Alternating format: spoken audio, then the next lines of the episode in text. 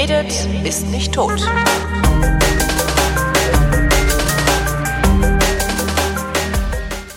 Willkommen zu einer neuen Ausgabe der Flaschen, worin wir uns zusammensetzen, drei die gleichen Weine trinken und dann darüber reden und über andere Sachen auch. Es wird geredet von Christoph Raffelt.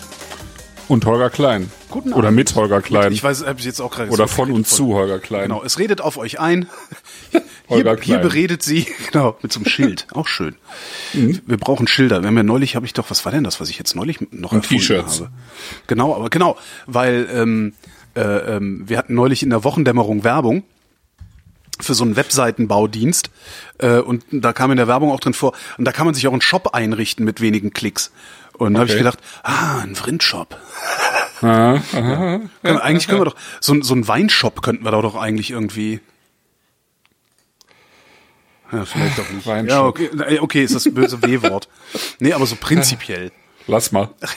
Was sollen andere tun? Genau. Aber wir können ja mit den, weiß ich, könnt- könnte man mit den, mit den Händlern und den Winzern, die uns hier die Pakete zur Verfügung stellen, irgendwie sowas wie einen Deal machen, dass man sagt, hier, wir machen hier so eine Shopseite, wo das alles gesammelt drauf ist?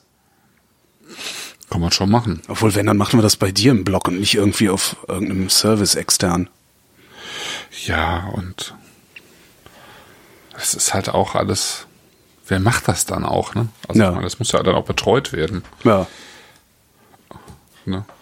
Ja, das, das macht dann der externe Dienstleister. Okay, wir vergessen das. War so eine Idee, ne? Ja, ja, Hätte- ist ja auch eine schöne Idee. Ich, ich war ja auch in der Zeit, in der ich Weinhändler war, sehr gerne Weinhändler, aber ähm, Würdest du denn nochmal wieder Weinhändler sein wollen? Also angenommen, ich gewinne jetzt endlich mal Nee. in der Fernsehlotterie und würde dir nicht. nee, ich glaube nicht. Das ist ähm, das ist schon ein harter Markt. Und gerade in Deutschland auch, ne? Weil es einfach, ähm, wir haben ja schon so oft darüber geredet, ähm, die Leute dazu zu bekommen, äh, wie ein bisschen mehr Geld für Wein auszugeben. Also ich meine, wir bekommen sie ja dazu über dieses Format hier. Und vielleicht ist dieses Format tatsächlich auch, also ich meine, der Henrik Thoma hat es ja im Prinzip so gemacht mit seinem äh, Videocast, also mit Wein am Limit und hat dann irgendwann angefangen, einen Shop dahinter zu setzen und ist damit auch sehr erfolgreich. Ähm, Also habe ich mich nicht getäuscht. Ich dachte nämlich immer, Wein am Limit war doch diese Videoserie. Wieso ist denn das Ja, jetzt genau. ein Laden? Ah, Ja, ja, genau. Kapiert. Ja, ja, genau. Also ich meine, das könnten wir auch machen, aber äh, lass mal. Ja, ich, wir, haben wir haben so genug zu tun. Ich lebe vom Podcasten Genau. und vom Hörfunk. Du lebst von der Weinschreiberei. Schreiben und ähm, Genau. das klappt auch und ich bin damit auch sehr glücklich und ich muss mir das nicht noch zusätzlich, ich könnte mir das ja nur äh, zusätzlich an die Füße binden und nee, nee, ich, ich finde das schön, so wie wir das machen. Ähm, Ja. Ähm, ja, genau, mit dem, mit dem Hut in die Ecke stellen.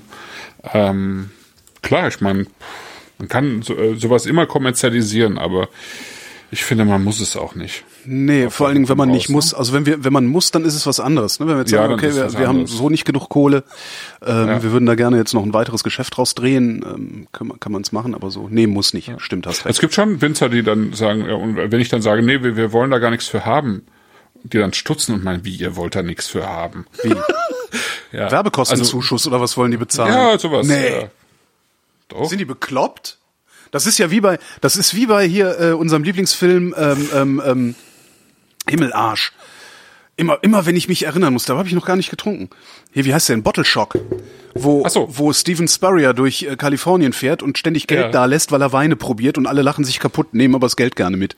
Mhm. So, so, sowas hat das. Ja. Das echt, die, die sagen ja, was wollt ihr denn dafür haben, dass ihr unsere Weine präsentiert? Das ist doch völlig bekloppt. Ich meine, wir suchen die doch nicht. Also du suchst ja, die doch gut. nicht nach. Oder machst du da irgendwie Nee, geheime nee, Geschäfte, nein. von denen ich nichts weiß? Nein, natürlich nicht.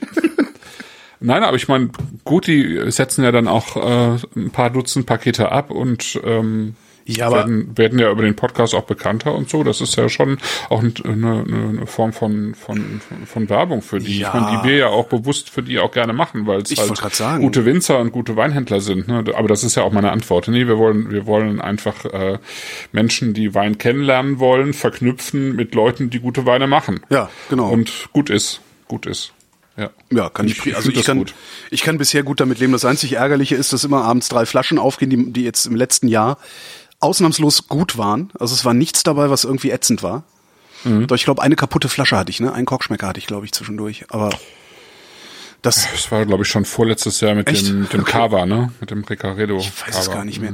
Aber das einzig Ärgerliche an, an unserem System ist halt, dass hinterher drei Flaschen im Kühlschrank stehen ähm, und ich es oft nicht schaffe, sie schnell genug auszutrinken. Dann wiederum fällt mir auf, oh, die kann man ja doch zwei Wochen halten. Ja, genau. Meistens kann man die ja dann doch zwei Wochen halten. Haben wir darüber hinaus, weil das ja auch irgendwie äh, Tradition ist, was Kulinarisches zu erzählen? Weil ich nämlich kaum. Äh, ich jetzt auch nicht so. Also ich mal, ich war ja noch, ich, ich, ich war ja noch in der in der Romagna, also Ach Emilia ja, Romagna. genau. Ihr seid ja noch mal los. Genau, ich bin ja das erste Mal habe ich eine eine Weinreise, also eine eine Arbeitsreise gemacht mit meiner Tochter zusammen. Äh, die Anfrage war ziemlich kurzfristig und ich habe gesagt, kann ich machen, aber ich muss meine Tochter mitnehmen, weil meine Frau sonst einfach nicht äh, hier äh, arbeiten kann. Die muss arbeiten und ähm, dann habe ich die Greta mitgenommen mit ihren sechs Jahren und das war schon, also es war auf der einen Seite ist es ist es so eine Reise an sich schon, das äh, ist schon sehr anstrengend, ne? Also Ja. vier Tage, ähm, Sonntag angereist, dann irgendwann abends angekommen, noch was gegessen, ins Bett gehauen, dann Montag, Dienstag, Mittwoch, also Montag sechs Weingüter, Dienstag fünf Weingüter und Mittwoch immer noch drei und äh, am frühen Nachmittag schon zum Flughafen. Ne? Also das War das Kind Spaß, denn wenigstens ne? auch betrunken?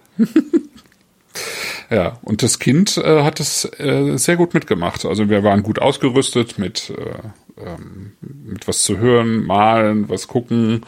Ähm, Alkohol. Eine Kamera dabei. genau. Und in Italien kannst du es auch gut machen, ne? weil die einfach auch Die haben quasi Bock durch die Kinder, Bank weg ja. total kinderfreundlich sind. Und äh, das hat echt gut funktioniert. Die ist auch teilweise dann, ähm, ich, ich war in einem Ort, waren so um, um den Ort herum drei Weingüter. Dann ist sie beim ersten geblieben und ich habe die zwei anderen abgeklappert und habe die dann nachher da wieder abgeholt. Das ist schon, das ist schon ganz cool äh, mit ihr, muss ich sagen. Ne? Also das konnte man schon echt gut machen. Und dann war die auch nicht klein zu kriegen. Die ist dann abends irgendwie um, um elf ins Bett. Klar, du isst dann auch später abends erst, ne? Und dann, also es war echt ein Erlebnis. Aber ich war auch danach irgendwie urlaubsreif. Aber danach war ja dann auch Weihnachten. Dann Ja. hatte ich ja auch ein paar Tage frei. Ähm, da kann man, äh, da kann man schon gut essen. Ähm, also in der Emilia Romagna ist eigentlich, äh, kann man extrem gut essen. Also, äh, also Emilia Romagna ist ja irgendwie, Hauptstadt ist Bologna. Ähm, La, Gra äh, La Grassa heißt die, die Fette. Also äh, Parmaschinken kommt ja aus äh, der Emilia Romagna. Die Tortellini kommen aus der Emilia Romagna. Der Parmigiano Reggiano kommt aus der Emilia Romagna und so weiter und so fort. Also es gibt Warum sehr, sehr viele nicht? Sachen, die eben aus dieser Ecke kommen. Und ähm, dann kennt man aber eben äh, vor allen Dingen aus der Emilia den Lambrusco. Und die Romagna ist so ein bisschen hinten rübergefallen. Äh, deswegen war ich auch da, um mal, mal zu schauen, was da überhaupt so passiert. Und da passiert halt sehr viel. Also es war, ich fand super spannend, äh, sehr schön, äh, sehr interessant. Und ähm, ich, weil ich die Ecke tatsächlich überhaupt gar nicht kannte. Und äh, müssen wir mal gucken, vielleicht machen wir auch mal einfach einen Podcast dazu mit, mit äh, ein paar Sachen, weil äh, ähm, der Sangiovese da ist einfach anders als in der Toskana. Ja. Ähm, der ist, äh, der ist irgendwie, ich sag sag mal so, im, im, durch die Bank weg frischer, ein bisschen säurebetonter, ähm, so ein bisschen klarer. Äh, die Toskana Sangiovese ist doch in den letzten Jahren doch immer so ein bisschen wärmer äh, und ein bisschen üppiger geworden. So im Durchschnitt halt, ne?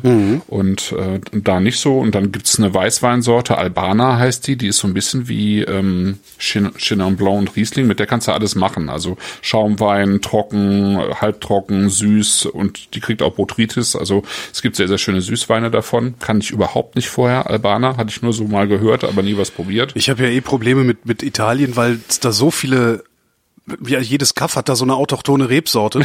ja, genau. ähm, genau. Ich habe einfach irgendwann gedacht so, nee, aber äh, nee, mit Italien beschäftige ich mich jetzt weintechnisch überhaupt nicht. Ich komme schon in Deutschland nicht zurecht. Und Das heißt, da kann ich mich dann wieder nur auf dich verlassen, was ja bisher auch nie ein Fehler war, muss man ja auch mal so. Äh, ging, ne? Aber ich, äh, ich hatte auch überlegt, dass wir mal ein bisschen mehr äh, Italien machen, weil wir echt noch wenig Italien gemacht Ja, haben ja, bisher. ja. ja, ja, können wir mal, können wir echt mal machen. Ja, äh, also nebenan das war, das war nebenan sitzt die schön. Frau, nebenan sitzt die Frau, hat auch die drei Weine im Glas, hört die Sendung und schreibt gerade, also ab nach Bologna.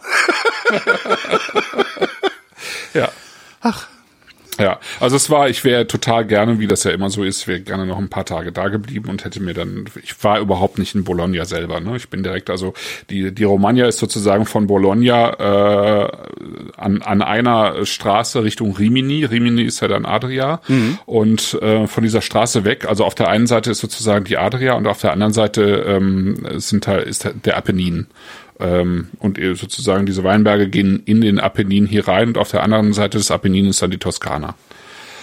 Und Sangiovese ist wahrscheinlich tatsächlich irgendwo äh, dort im Apennin mehr oder weniger entstanden irgendwann und hat sich auf beide Seiten ausgebreitet und es gibt halt unterschiedliche also unterschiedliche Klone sozusagen, die haben sich unterschiedlich auch entwickelt. Also war eine sehr interessante Gegend ähm, und es war auch eine total interessante Auswahl an Weingütern, weil ich hatte so Familienweingüter dabei.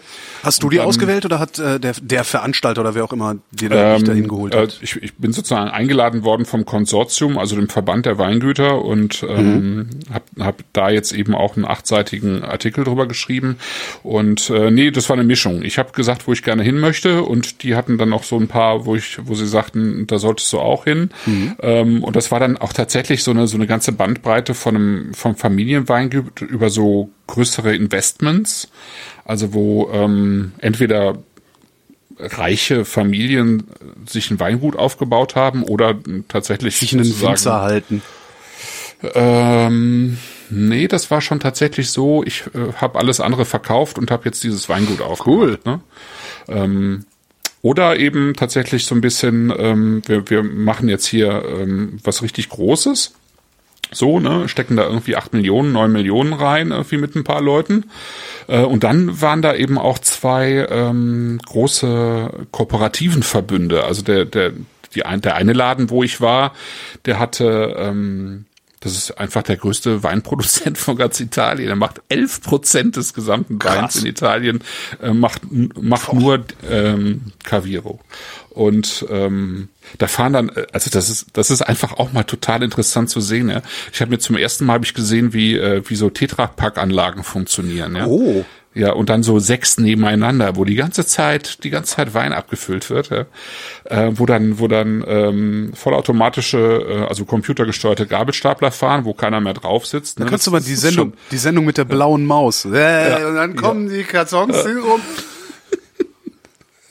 Also es war schon, war schon abgefahren. Also wenn da irgendwie so eine, plötzlich so eine Klonarmee um die Ecke gekommen wäre, hätte mich das auch nicht gewundert irgendwie.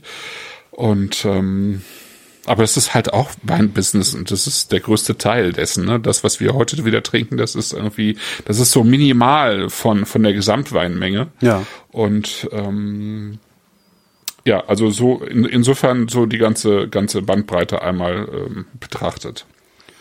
Genau, das ist sicher so überhaupt Erlebnis nichts, noch. Ich habe überhaupt nichts erlebt, außer Chaos Communication Kongress in Leipzig. Ah ja. Das ist halt komplett anders als in Hamburg, weil das CCH steht halt mitten in der Stadt. Dann mhm. läufst dann halt, was weiß ich, eine Viertelstunde oder so und bist dann am, im, im wie heißt es, im alten Mädchen und kannst es mhm. dir da einigermaßen gut gehen lassen. Das war jetzt draußen so ein bisschen Industriegebietartig. Ähm, das Hotel war dann irgendwie Viertelstunde zu Fuß entfernt und zwischendrin lag ein KFC. Ach du Scheiße. genau. Das okay. so, und dieses, das Essen auf dem Kongress ist ja nie so geil. Das kennst du ja vielleicht ja. noch aus Hamburg ähm, war schon okay. Also es gab halt so ein Knoblauchbrote stand, die Fritten an dem Stand waren auch ganz okay. Aber irgendwann hast du halt auch äh, das vegane, äh, äh, das war auch sehr lecker. Äh, Chili, glaube ich, war es, ja, ein Chili. Das hast du dann aber auch irgendwann gegessen und ja, bist dann, ja, dann am Ende läufst du dann halt immer bei, bei KFC rein. Überredest die Kinder noch dazu, dass sie jetzt unbedingt Pommes wollen, damit du. Die waren auch, die waren auch mit? Die waren mit, ja, die hatten wir mit. Ah, okay, cool. Ich habe ja, selten, wart ihr da? Ich habe selten abends so erschöpfte Kinder gesehen. mhm. äh, fünf Tage tatsächlich. Also, also ich war fünf oh, Tage oh, wow. und und ja. äh, der Rest äh, war vier Tage, also sechs, 27 bis okay, 31. Aber immerhin nicht schlecht für die Kinder. Ja, ja, voll super. Die, die, die, ich glaube, die haben auch, also ich glaube, die haben genug Eindrücke zu verarbeiten jetzt bis zum nächsten Kongress. Das heißt, die sind eigentlich bis nächsten Dezember nicht mehr ansprechbar. So, also vermutlich. Ich Statt, war, nein, also stattdessen sitzen die sie an metallenen Geräten und löten sich Knöpfe. selber einen Supercomputer. Ja. So sowas ja, machen genau. die in dem Alter. Das ist ja unglaublich. Ja. Das ist ja eine ganz andere Generation. Also da kommen wir ja nicht mehr mit. Nee, das heißt, ich habe im Wesentlichen Gigaflop hingearbeitet. ich habe wirklich im Wesentlichen das mich von KFC ernährt. Nein, das stimmt Boah. nicht. Nein, das stimmt Das ist jetzt schon nicht. schlimm. Das ist Es, schlimm. es ist aber nicht so schlimm wie andere Sachen, die man essen. Also es ist halt, Echt? Ja. naja, ich meine, die, die verarbeiten immerhin ganzes Fleisch, also ganzes Fleisch, ne? Also es ist jetzt kein Pressfleisch, was da drin ist. Das ist ja schon mal eins besser als woanders, wo du Hühnchen essen gehen kannst, ne? Das ist besser als genau die diese komischen Teilchen da bei, bei McDonald's, Genau. aber es ist halt auch wirklich, das ist aber auch wirklich unterste Schiene. Das ist halt Presshuhn. Also das ist es ja überall, wo du so Nuggets isst. Ja. Die sind ja selten aus Filet oder sowas. Und das muss man KFC immerhin lassen. Sie machen das wirklich aus dem ganzen Fleisch. Also sie schneiden das aus dem Fleisch raus.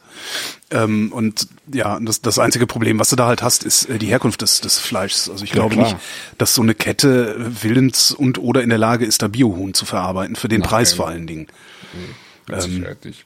Ja, das war so mein, mein kulinarisches ja, Gott, oh Gott, Highlight. okay. Also kulinarisch bemerkenswert, dass ich mehrfach bei KFC gegessen habe in Ermangelung von irgendwas anderem, beziehungsweise wo das andere dann halt auch noch, noch schlechter war. Ich habe den schlechtesten Burger des Jahres gegessen.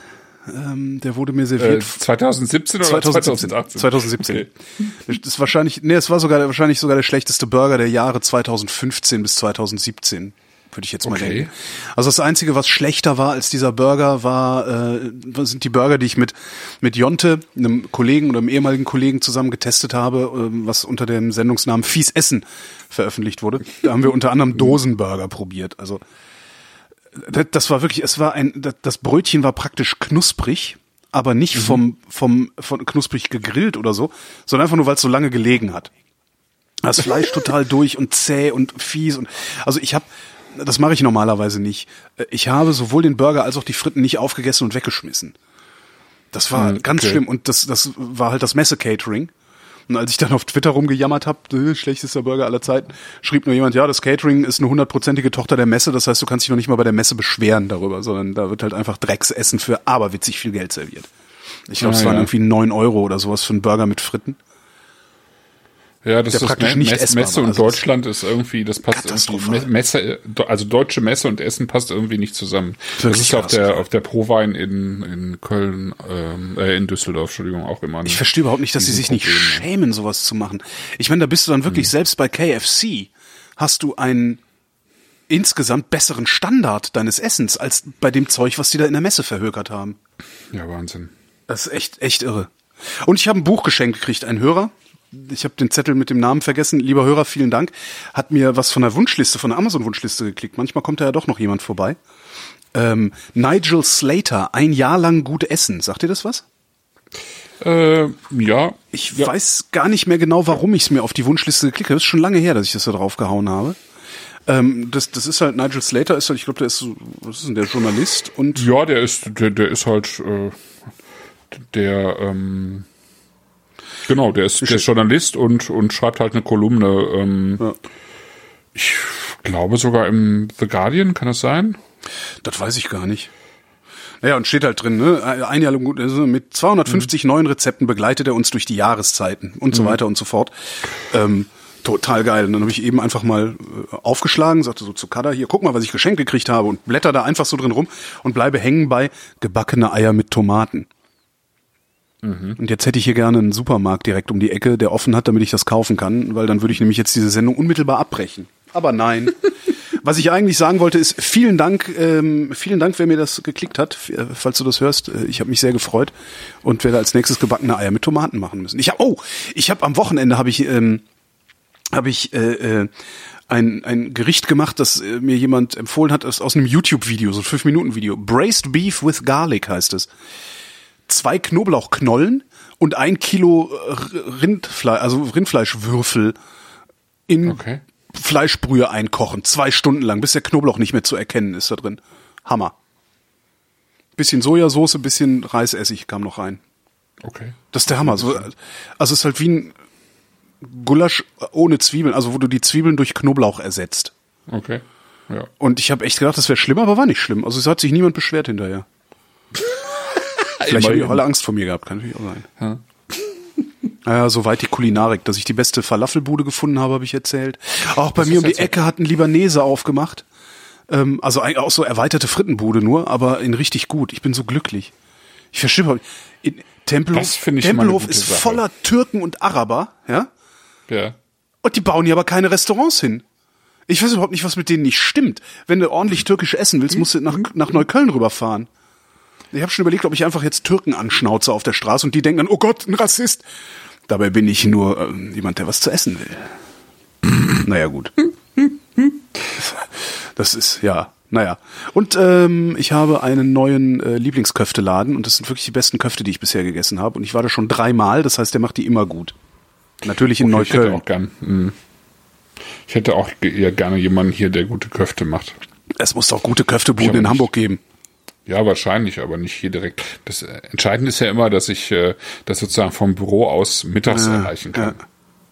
Da muss ich nicht irgendwo anders hinfahren. Ja.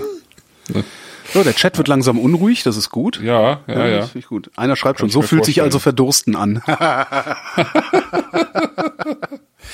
Frage aus dem Chat, und die ist gar nicht unberechtigt. Schmecken Köfte zu Wein? Ich würde mal sagen, wenn du nicht so eine kräftige Ja. Knoblauchsoße da reinhaust, warum Wenn du nicht? den richtigen Wein dazu hast. Ja, oder so. Also anders gefragt, welchen Wein zu Köfte? Rot oder weiß? Mm. Weiß. Orange. Das glaub, ist würd- doch jetzt äh, wieder... würd- ich würde tendenziell würde ich ähm, Orange nehmen oder tatsächlich weiß so in Richtung Chenin Blanc mit ein bisschen Restzucker. Ja, also alles was Mhm. Ja. so so Richtung Richtung Libanon, Nordafrika geht, äh, was ein bisschen kräftiger gewürzt ist, äh, da passt das ganz gut. Äh, aber Rot geht auch. Zum Beispiel ähm, ich finde zum Beispiel Malbec geht ganz gut, so frische Malbecs aus dem Cahors äh, funktionieren dazu ganz gut. Beispielsweise. Ja. Und äh, Orange passt ja fast zu jedem Essen. Ja, weil es halt für sich ist, ne? Also man- muss halt nichts dazu essen, ist halt so auch geil. Ja. Ja. Womit fangen wir an? Wir fangen an. Ähm, also wenn du die gleichen drei Weine hast wie ich. dann Ich hoffe das. Mit dem Riesling, ähm, Gönnheimer Riesling Trocken 2016 an. Das ist die einzige Flasche mit Drehverschluss. Ich wollte gerade sagen, für so Und- Leute wie mich, die in der normalen Wohnzimmerbeleuchtung am Abend praktisch nichts mehr erkennen, das ist die Flasche mit dem Schraubverschluss. Ja. Genau. Ähm, ich könnte mir übrigens auch noch ganz gut ähm, Rosé vorstellen. Zu Köfte? Ja. Ich finde ja auch so ein bisschen das äh, sozusagen Orange und Rosé, das geht beides zu relativ vielen Sachen. Äh, weil die halt so, so ein bisschen so Mitteldinger sind, ne? Ja. Aber Rosé wäre mir, also zumindest die, die Rosés, die ich so kenne, die sind ja alle doch eher fein. Nur es gibt, gibt halt auch äh, kräftigere Syrah Rosé oder sowas. Das kannst du dann schon auch machen. Ja. Ja. So, los geht's. Los geht's. Also wir sind heute in der Pfalz. Ähm, wir sind auch in Gönnheim, deswegen heißt er auch Gönnheimer Riesling. Ähm, das ist so mittelhart deutsche Weinstraße, ähm, sozusagen von Rheinhessen runter. Ähm, sozusagen, da ist halt diese Weinstraße Neustadt. Äh, ähm, war mich. Von Neustadt, Deidesheim und so weiter, ähm, Wachenheim, Bad Dürkheim, da die Ecke, ne? Ähm, und äh, da ist das Weingut Eimann, ähm, wo Vincent Eimann vor einigen Jahren sozusagen so ein bisschen ähm, äh, das, das Heft des Handelns übernommen hat von seinem Vater. Der Vater hat äh, Anfang der 80er angefangen. Äh, und zwar damals schon mit Bio.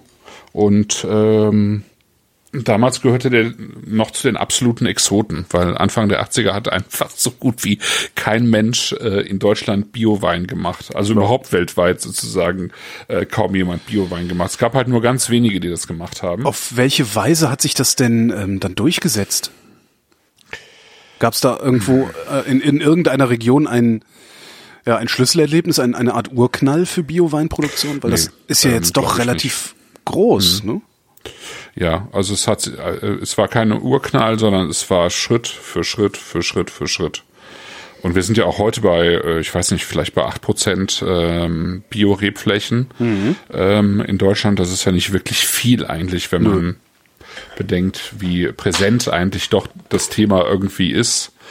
Äh, aber es ist wahrscheinlich auch wieder nur präsent in so einer gewissen Filterblase. Das kann ähm, natürlich sein. Nee, das ist ein, das ist, äh, das ist Schritt für Schritt. Also ähm, ich weiß nicht genau, wie sich der Bio-Anbau in der Pfalz entwickelt hat. Ich weiß es so ein bisschen mehr von Rheinhessen oder vor allen Dingen auch von der Mosel. Da haben sich halt in den 80er Jahren, ich meine Anfang der 80er Jahre haben sich die Grünen gegründet. Ne? Ja, okay, ja. Ähm, das ist so, das, das ist, Der Lauf, das ist schon Lauf, auch der, so ein, die Zeitläufe haben dazu ja, geführt. genau. dass- ja, genau. Die ja, Zeitläufe ja. haben dazu geführt. Und wenn, wenn man sich so die Grünen anguckt am Anfang, ähm, ne, so diese, diese Zausel mit den lila Latzhosen und den äh, stinkenden 2CV, das war ja, war ja schon auch so, ne? Ja. Also das, äh, also du kennst Michael, also meinen Onkel Michael, Ja, ja. der hat dann halt Mitte der ähm, 80er Jahre einen, einen, guten Job hingeschmissen, um einen Bioladen aufzumachen. Und Stimmt, da, der da gab's ja halt einen Bioladen. Ne? Da gab's halt eine, äh, schon so ein bisschen so eine Aufbruchstimmung und damals haben halt so Leute wie Clemens Busch auch angefangen ähm, in an der Mosel. Die haben dann äh, so eine Interessensgemeinschaft gegründet und aus diesen Interessensgemeinschaften sind dann irgendwann auch Anbauverbände entstanden. Ja. Ne? Und ähm, das, das hat sich so, so langsam, äh, sozusagen langsam aufgebaut.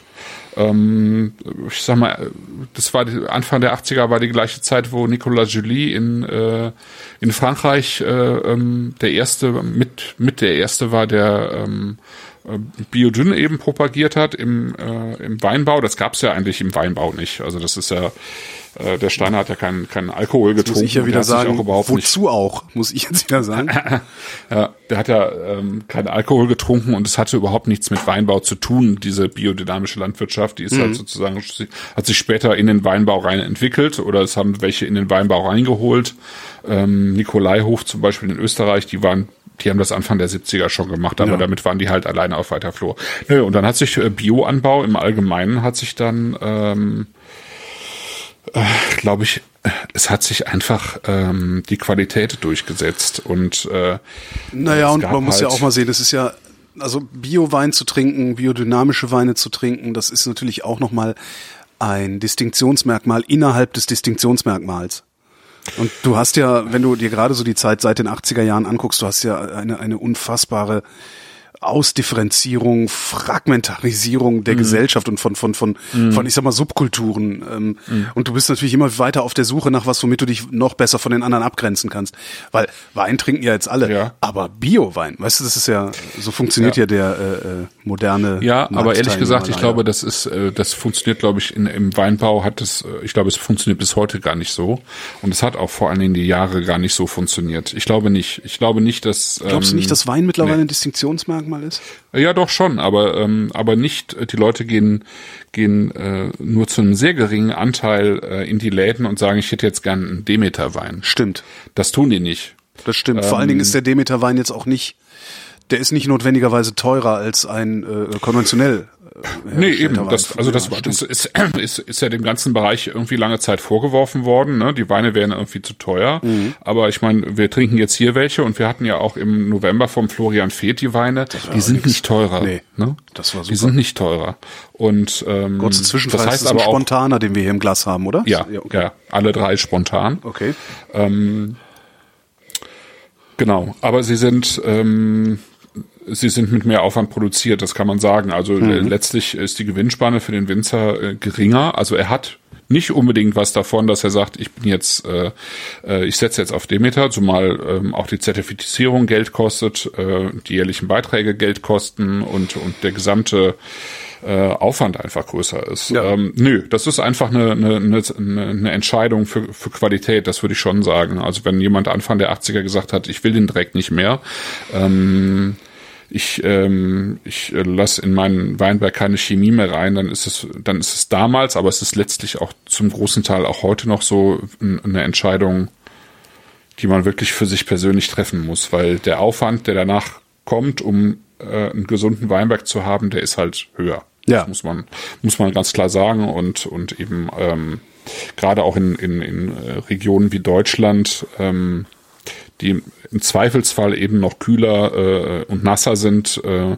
und insofern du halt Pilzdruck hast und so weiter, ist es natürlich nochmal eine andere Entscheidung gewesen. Hier mhm. in der Pfalz ist es schon mittlerweile ein bisschen anders, weil die weil die einfach auch ähm, sehr, sehr deutlich schon den Klimawandel mitbekommen.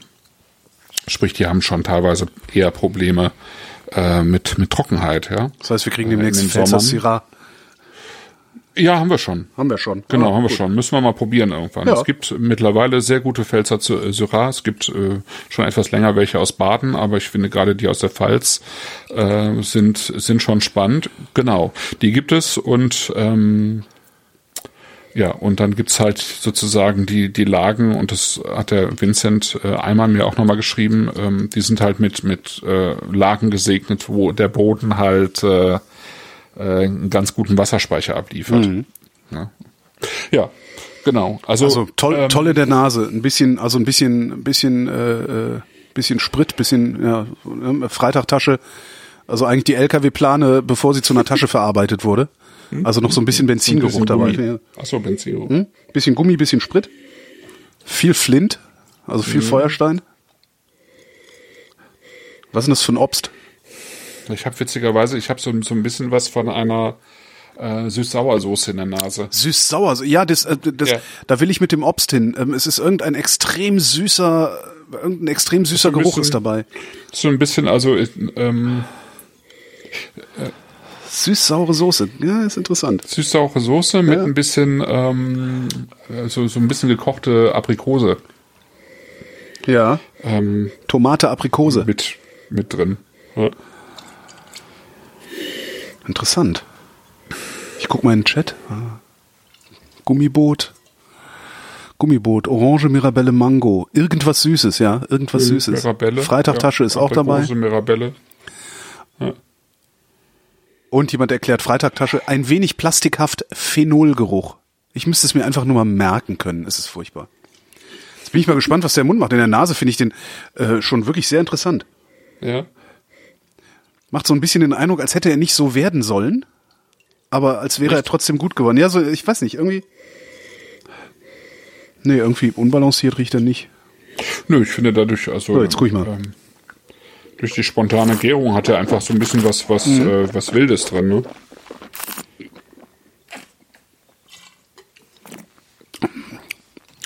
Mmh. Oh, boah, ist der saftig. Alter Vater. Ja, das ist schön. Mmh. Ich bin sehr beeindruckt. Also erstmal ist der sau saftig. Also da kannst du überhaupt ja. nicht, ich habe einen Speichelfluss, das ist ja furchtbar. Ähm, hm, irre Länge hat er auch. Also er geht gar nicht weg. Mhm.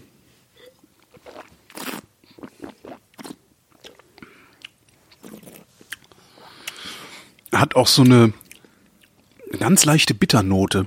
Gefällt mir sehr gut. Mhm. Weißt du, so eine, mhm. so eine Stangen, so wie Stangensellerie-Bitterkeit. Mhm. Genau. Das ist eine, die holt ihn so schön auf den Boden zurück, ne? Also ja. du hast diese, diese Saftigkeit, du hast eine schöne Herrlich. Frucht, die aber eben nicht plakativ ist, sondern ähm, ähm, sondern sehr natürlich wirkt und ähm, eben auch nicht zu ähm, also ich meine, äh, völlig, völlig abseits natürlich von, von Bonbonhaft, ne? Da wird ja nichts. Nein, das, ne? nee, aber hat trotzdem so eine, ja eine, eine süße Süße. Also ich finde sogar ein bisschen. Ja, eine reife, also eine, reife Frucht drin. Ähm, die, die Süße. Hast du, guck mal auf deiner Zungenspitze. Die, das Süße, was da ankommt, das ist, das ist absolut, das ist Lakritz, das ist Süßholz. Zumindest in meinem Mund. In meinem Mund ist jetzt gerade ah, Süßholz. Ja, ja, ja, genau. Genau. Weißt du, dieses etwas, dieses gleich noch hingekommen. Diese genau. etwas bittere Süße, die so eigentlich ja. fast unangenehm ist, aber irgendwie auch so geil, dass man sich doch wieder eine Tüte Süßholz holt und so wegkaut. Ja, genau. Sehr das ist sehr schön. Mhm. Der ist richtig. Und äh, ich gucke gerade auf die Webseite, der kostet 7,50 Euro die Flasche. Ja. ja das ja. ist. Das ist nix. Ja, also das ist. Das, Was denkst du, wie lange ja, man den liegen lassen kann? Den trinkt man schon direkt, ne? Ach, nein. Also das ist ja, ähm, ich sag mal so, ich, ähm, diese, diese Art des Weinmachens, ähm, die ja eben so, so, so, so Biobetriebe und, und eben auch häufig Biodünnbetriebe haben, die machen Weine, äh, die, die so ein bisschen tiefer gehen. Die sollen einfach auch tiefer gehen. Und die haben halt von, vom, von den Reben her, von den Weinbergen her halt auch das Potenzial. Das, äh, was, was ja tatsächlich passiert, und ähm, dazu gibt's mittlerweile auch wirklich äh, fachlich äh, gute Untersuchung ist, dass die, ähm, dass die Trauben sich äh, in, in diesen Weinbergen verändern hin zu lockerbeeriger, mhm. ähm, kleinere Trauben, äh, dafür aber dickere Schalen. Ne? Deswegen auch das Phenolische. Ne? Ähm, du, du, du kriegst aus dem, du kriegst aus so einer Traube einfach viel mehr, ähm, also aus, aus den Beeren. Ich meine jetzt die Beere, jede einzelne Beere sozusagen kleiner, äh, dickere Schale, mehr Substanz noch in den äh, in den Beerenhäuten drin mhm. einfach. Ne? Wenn du das nutzt, dann hast du nachher einfach, ähm, du hast nachher mehr in dem Wein. Ja. Äh, das kannst du tatsächlich äh, ähm, äh, analysieren, chemisch, äh, indem du den Wein runterbrennst und äh, nachher Trockenextrakt hast. Also das, was, was äh, übrig bleibt, ja. nachher ist mehr als bei einem konventionellen Wein. Geil. Ja, also bei einem durchschnittlichen konventionellen Wein, ist, du hast deutlich mehr Trockenextrakt und du okay. hast deutlich mehr äh, Substanz, die dir ähm, sozusagen hilft, später die Zeit zu überbrücken. Und äh, dann ist dieser Riesling, das ist jetzt ein Ortsriesling, ähm, äh, der hat, ähm, also der, klar, der ist spontan vergoren, ähm, lange sozusagen äh, lange relativ lange Standzeiten gehabt. Das heißt, er hat ähm, mehr von diesen Phenolen, ähm, von dieser Phenolik rausholen können, von den auch so ein bisschen Gerbstoff, aber ne, mhm. äh, aus den mhm. Traubenhäuten und dann eben ähm, langsam gepresst und dann 50 Prozent im großen Holz, 50 Prozent Edelstahl. Ja. Und das Ganze dann auch noch von, von ziemlich alten Reben, also 40 Jahre alte Reben. Und das Ganze äh, liefert hier eigentlich einen Wein, den, den kannst du also fünf Jahre, sechs, sieben Jahre. Der hat auch, würde ich sagen, äh, hat er mit Sicherheit. Der, der ist ja auch noch unterm Schrauber. Da äh, ist, ist die äh, ähm, Alterung ja sowieso ja. nochmal gedämmt dadurch. Ja, ähm, nö, der, den kannst der du ein paar Jahre trinken. Geh noch mal, geh noch mal mit deiner Nase ins Glas. Mhm. Beef Jerky. Witzig. Mal gucken, was der Chat sagt, ob bei denen das auch. Also ich habe wenn er ein bisschen wärmer wird.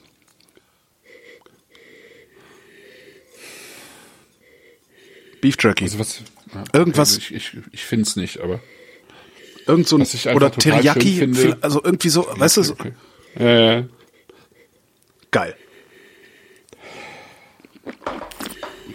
Also was ich einfach total schön finde, ist diese, dieses, ähm, was in der Nase schon so cremig wirkt irgendwie. Ne? Mhm. Herrlich. Also diese, diese super feine Frucht, die, die in so einen, so einen cremigen, so einen cremigen Ausklang findet. Und dann hast du oben drüber hast du diese ähm, leicht kräutrige und, und, und da ja auch schon dieses, dieses leichte Süßholz. Ja. Also wirklich toll. Ich, also. Ja, es ist für siebeneinhalb Euro. Ey, verdammt nochmal. Ja, ja. Das ist so, dass das, das das nimmst du mit zu den Schwiegereltern, um Eindruck zu schinden und die denken, du hättest einen 20-Euro-Wein gekauft. Ja, das ist jetzt witzig. Äh, witzigerweise er hatte er hat es irgendwie letzte oder vorletzte Woche ein Foto gemacht. Er hat jetzt fast den kompletten Rest, den er hatte, nach England verschifft zu Barry Brothers. Wie? Ähm, weil er einer der wenigen äh, Winzer ist, tatsächlich deutschen Winzer ist, die äh, bei Barry Brothers gelistet sind mittlerweile. Was ist das Barry ist Brothers? Das sagt mir nichts. Barry Brothers ist der eigentlich der älteste Weinhändler der Welt. Oh. Also es ist eigentlich der der berühmteste Weinhändler Englands. Mhm. Und wenn du da auf die Seite gehst, Barry Brothers and Rudd, das ist, äh, also ich meine, wenn man da gelistet ist, dann kann man sagen, hey, also ich bin bei Barry, Barry, Brothers, ja, das ist einfach, okay, das ist einfach der einer der bedeutendsten Namen in der in der äh, Weinhandelswelt. Barry Brothers ist ein Laden, wo ich glaube mittlerweile 13 Master of Wine arbeiten Ui. Ja, und den Einkauf machen. Äh, und es ist einfach ein, das ist einfach äh, extrem viel Substanz drin. Ne? Und ähm, das hat der Vincent jetzt, der macht das jetzt äh, drei Jahre lang, ähm, hat den Betrieb insgesamt ein bisschen umgestellt, ähm, fokussiert sich halt mehr auf Spätburgunder, weil es einfach auch tatsächlich in diesem Bereich gut ankommt. Der hat auch in, in äh, für äh, Dänemark, ähm, also Skandinavien, ziemlich guten Händler. Und das sind halt die, die Märkte, ähm, also gerade Skandinavien ist ja ziemlich verrückt nach äh, äh, guten deutschen Weinen mittlerweile. Und äh, Das heißt, wir müssen Eimern leer kaufen, bevor andere das tun. ja, ja, ein bisschen schon. Ja. Ja. Genau. Also es ist im Moment einer der ganz interessanten jungen deutschen Winzer. Ich meine, Also vor allen Dingen, wenn das so weitergeht, jetzt, ich meine, das war jetzt das Kleinste, was wir von ihm im Glas hatten, ne?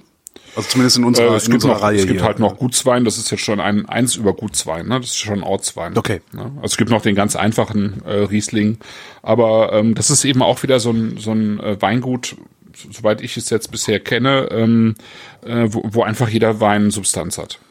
Hast du den mal probiert, den ähm, einfachen Riesling? Nee, den habe ich noch nicht probiert. Schade, ist auch ausverkauft. Ja. Ja. Aber das müsste ja dann so ab März, April wahrscheinlich zumindest die Gutsweine ähm, äh, dann, dann wieder neu rauskommen. Ja, überarbeitet worden das Design irgendwie von Medienagenten, finde ich auch ganz schön. Also Das, die ist, Webseite meinst du? Äh, ähm, ja, aber auch die Etikettierung. Ach so, ähm, ja. also Ja, die Ganze, Etikette sind schön. Ne? Ist auch wieder schön. Das Die sind ist, sehr, sehr schön. Ja. Ja. Die Webseite funktioniert auch super. Also ich habe schon so viele schlechte Mhm. Webseiten. Also das wahrscheinlich könnte man alleine damit seinen Lebensunterhalt verdienen, dass man die Webseiten von Winzern und Weinhändlern ordentlich macht. Ja, das machen ja die Medienagenten. Also die machen ja größere Konzepte, die machen ja tatsächlich dann komplett neue Corporate Identities, also wirklich auch Identities, nicht nur Designs, sondern auch äh, ähm, äh, wie, wie positioniere ich Weingüter im Markt, was muss dafür verändert werden und so weiter. Da sind ja ziemlich auf Zack. Ja. Ja, ja, ja. Ja, ja, auf jeden Fall. Lass mich ja, raten, es also geht weiter mit es Ménage à geht Trois. weiter mit Ménage à Trois, genau. Wie spricht man eigentlich das Toreye dahinter aus? ähm, Torrey. Torrey. Ähm, ich dachte, äh, witzigerweise, ich ähm, kenne jetzt den, den Vincent, ich habe den einmal irgendwie getroffen auf einer Veranstaltung, aber ansonsten, ähm, der heißt Vincent Eimann, aber ich hatte äh, bei mir im Blog fälschlicherweise geschrieben Vincent Torrey, weil er sich so auch auf Facebook nennt. Aha. Ich, ich wusste ja nicht, vielleicht hat er eine englische Mutter oder so, hat er aber nicht, nee. Äh, der heißt einfach äh, Vincent Eimann und Torrey ist sozusagen sein äh, äh, Spitzname und sein äh, Markenzeichen. Und unter diesem Namen macht er sozusagen ähm, nicht nur, ich sag mal, die klassischen Weine, sondern eher so nach seinem Gusto. Also so ein bisschen, vielleicht manchmal noch so ein bisschen wilder und ein bisschen äh, äh, ungestümer und ein bisschen weniger, halt ein bisschen weniger klassisch. Ja. Ja. Mir fällt gerade ein, es gab doch noch ein kulinarisches Ereignis, das ich äh, erwähnen muss. Und zwar ähm, gab es bei Deutschlandfunk Kultur ein Hörspiel aus den Verrissen, die Wolfram Siebeck über äh, Restaurants Ach geschrieben so, ja, ja, ja, das hat ja der, der, ähm, Der, Legend, der legendäre Thorsten Goffin. Den haben wir noch, genau, haben wir ja noch nicht erwähnt in dieser Sendung. Also Thorsten Goffin hatte das auch schon auf Facebook geschrieben. Großartig, habe ich heute gehört. Ja. Ich habe mich sehr, sehr amüsiert. Okay. Ja, es steht in den Show Ja, das, Notes. äh, ja, das steht, steht bei mir noch an, da hab ich, bin ich noch nicht so gekommen, ja. Sehr schön. Ja. Genau, wir haben den, den ähm, zweiten Wein im Glas. Ich kann jetzt mal gucken gerade, was er Auch wieder ein bisschen Gummi ist bei. Hm. von mir 12,50 die Flasche. Genau. Ähm, Ménage à Trois, ähm, ne? äh, drei ähm, Rebsorten, nämlich Chardonnay, Weißburgunder und Grauburgunder. Ähm, neun Monate ausgebaut. Surly steht hinten auf dem Etikett, also ähm, sozusagen französisch lange ausgebaut im Doppelstück, ähm, also im großen Holzfass. Und ähm, genau, ähm, ansonsten ähnlich äh, eben immer spontan vergoren, Ja. äh, nicht temperaturgeführt, soweit ich weiß, äh, Standzeiten bis zu zwölf Stunden, eben also auch wieder um äh, Substanz äh, in, den, in den Wein zu bringen. Und ähm, ja, neun, neun Monate Ausbau. Ich komme noch nicht ganz ran. Also ein bisschen Gummi hat er auch wieder. Also die Spontanität äh, riecht man. Scheint, also äh, ist, ist auch ähnlich, ne? Also Ja. man, man riecht irgendwie, dass Aber- es aus dem gleichen Keller kommt. Ja, aber die, also, sich, also Frucht ist da ganz wenig nur. Ganz wenig. Hm? Aber wenn überhaupt, was ist denn da?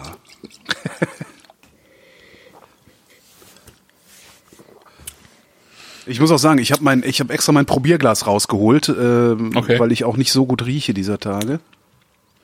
Das ist viel mehr, also wenn du, wenn du, wenn du rein schmeckst.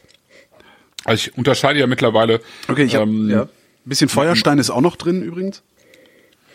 Okay, ich guck mal. Ich unter, unterscheide zunehmend sozusagen zwischen Frucht- und Texturwein. Ähm, und das ist hier ga- ganz, ganz äh, äh, offensichtlich irgendwie eher ein Texturwein. Also ein, ein Wein, der einfach erst so im, im Mund kommt und, ne? Ja. und, und einfach was mit dem Gaumen macht. Ja? Boah. Mm, der hat was irre Altes am Gaumen. Was meinst du damit? Ähm, kann ich dir noch nicht sagen. Es war so spontan, äh, spontane Eingebung. Du weißt doch meine Weinbeschreibung. Ja.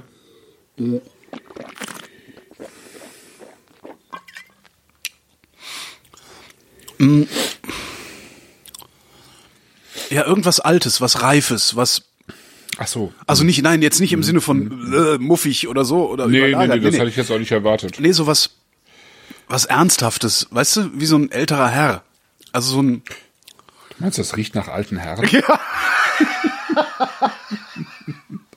das ist jetzt das Pendant zu Lieb Frau Milch, Altherrwein. Ja, nee, ja. Hm.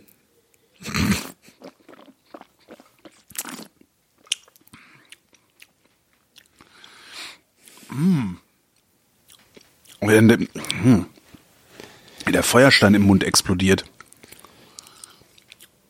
Super, ja, das ist eher ein Texturwein, ja. Und zwar ein ziemlich heftiger.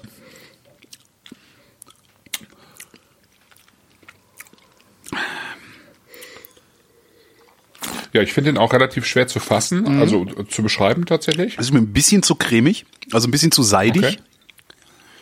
Okay. Dann könnte noch so eine Ecke rein, irgendwie, finde ich. Oh. Ich glaube, der könnte sich lohnen, mal eine Stunde in der Karaffe zu stehen. Ja, ganz bestimmt.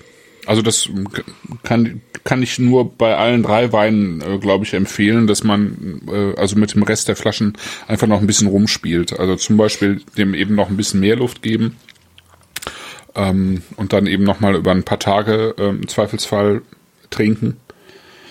Ähm, ich ich finde den nicht zu seidig. Ich finde dieses cremige ähm, sehr schön, weil es halt ähm, irgendwie auch wieder unterlegt ist mit, ähm, Mit einer Un- ja, ja, mit dieser ähm, mit dieser feinen Bitterkeit, die dabei Ja. ist, ne? Und mit so einem mit so ein bisschen Rauchigkeit auch. Rauchigkeit, jetzt. Ja, verdammt. Ich die ganze Zeit denke ich. Und das ist aber auch schon in der Nase, die Rauchigkeit. Das ist auch schon in der Nase drin, ja. Genau. Und der hat, äh, äh, der, der hat auch eine irre Länge. Also der ist Ja. immer noch da. Das ist schon beeindruckend. Was sagst du, 12,50 die Flasche? 12,50 die Flasche, ja, das ist auch äh, Auch okay. Gibt's sogar als Magnum, sehe ich hier gerade. okay. Apropos das Magnum, um Gottes Willen, das Ja. hätte ich das fast vergessen. Äh, das das äh, unerwartetste, krasseste Weihnachtsgeschenk dieses Jahres war ein Paket, äh, wo ich denke, so, was ist denn das? Äh, bin das wo habe ich denn das geholt? Ich glaube, aus der Packstation sogar abgeholt. Ähm, denkst du, was ist denn da drin? Na, mal gucken. Macht es auf. Äh, zwei Flaschen Smith Shaw aus der letzten Sendung. Ja. Smith Shaw? Ja. Zwei Flaschen Smith Sean Shaw. and Smith. Sean and Smith, egal. Kennst du einen, kennst du Sean alle? Smith, ja. Sean Smith. Zwei Flaschen Sean Smith Syrah Magnum. Ja. Hast Mir hat einer, ja? Mir hat einer zwei Magnum-Flaschen von diesem geilen Wein geschickt. Ja, der Weinhändler. Ach, das war der Händler? Ja. Ach so. Das Ja? war einfach nochmal als Dankeschön und Weihnachtsgeschenk. Ja. Echt, das war der Weinhändler? Nee, so kam mir das jetzt aber nicht vor. Also ich habe sie auch bekommen und ich habe sie vom Weinhändler bekommen. Okay. Jetzt dann habe ich wahrscheinlich in meiner Mail, die ich ihm geschrieben habe, gar nicht bemerkt, dass das der Weinhändler war. Ja, Ja, kannst ja nochmal schreiben. kann, kann passieren. äh, ja. Äh, ja, es ist vor allen Dingen, äh, es ist äh, der Nachfolgejahrgang ähm, und vom vom Jahrgang her dürfte das nochmal der deutlich interessantere Wein sein. Also Wie heißt denn der Weinhändler? interessantere. Äh, Appell. Nee, das war der nicht. Nein? Das war jemand anders. Ich habe gerade nur in meinen Mails geguckt. Der Robert war das. Robert hat mir zwei Magnumflaschen geschickt. Okay. Der äh, von, von, vom, vom Händler, der hatte mir noch mal, was hatte der mir denn geschickt? Genau, dem hatte ich nämlich eigentlich. Äh, Dem hattest du ähm, meine auch- Adresse gegeben? Genau. Genau, Ach da so. waren zwei kleine Flaschen drin. Genau. Ah, okay. Der, der hat dir das äh, zu deinen Eltern geschickt. Ja, genau. Jetzt, ja, genau. Okay, das war das. okay. Nee, ich habe darüber hinaus, hat mir jemand hier an meine Berliner, nach Berlin nochmal zwei Magnumflaschen davon geschickt. Okay, Unglaublich. warum hat der Robert mir keine zwei? Weil du ja schon welche hast. Ja, das wusste er doch nicht.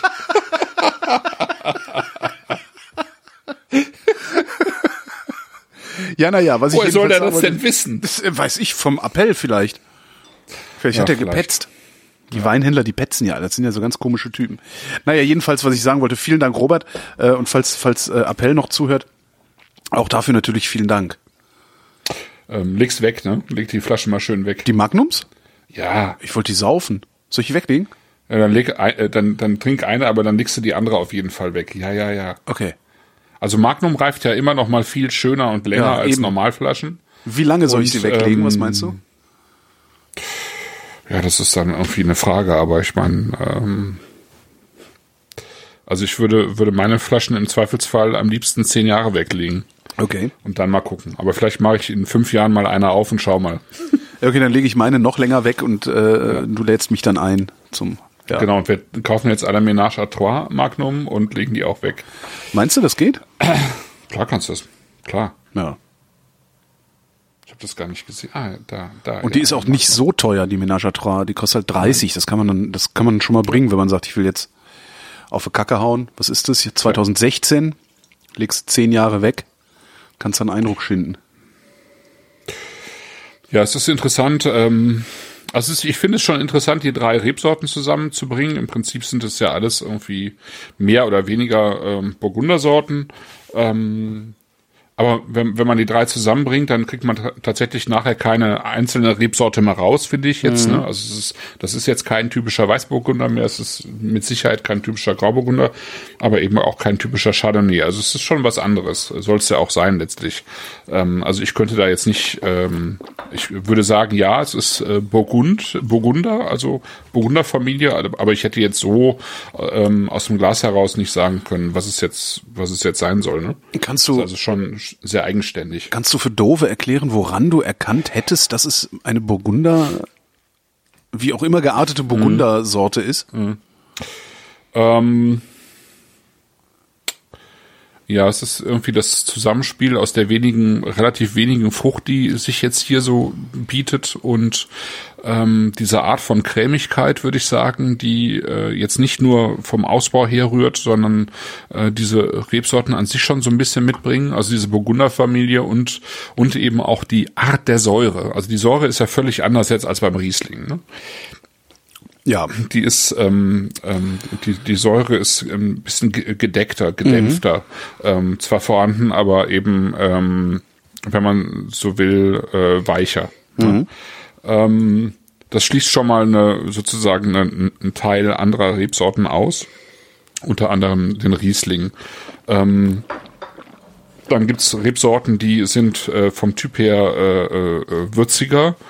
Ähm, wie jetzt, ich sag mal, ein Silvaner, der hat eine ganz andere Würze als diese äh, Rebsorten jetzt.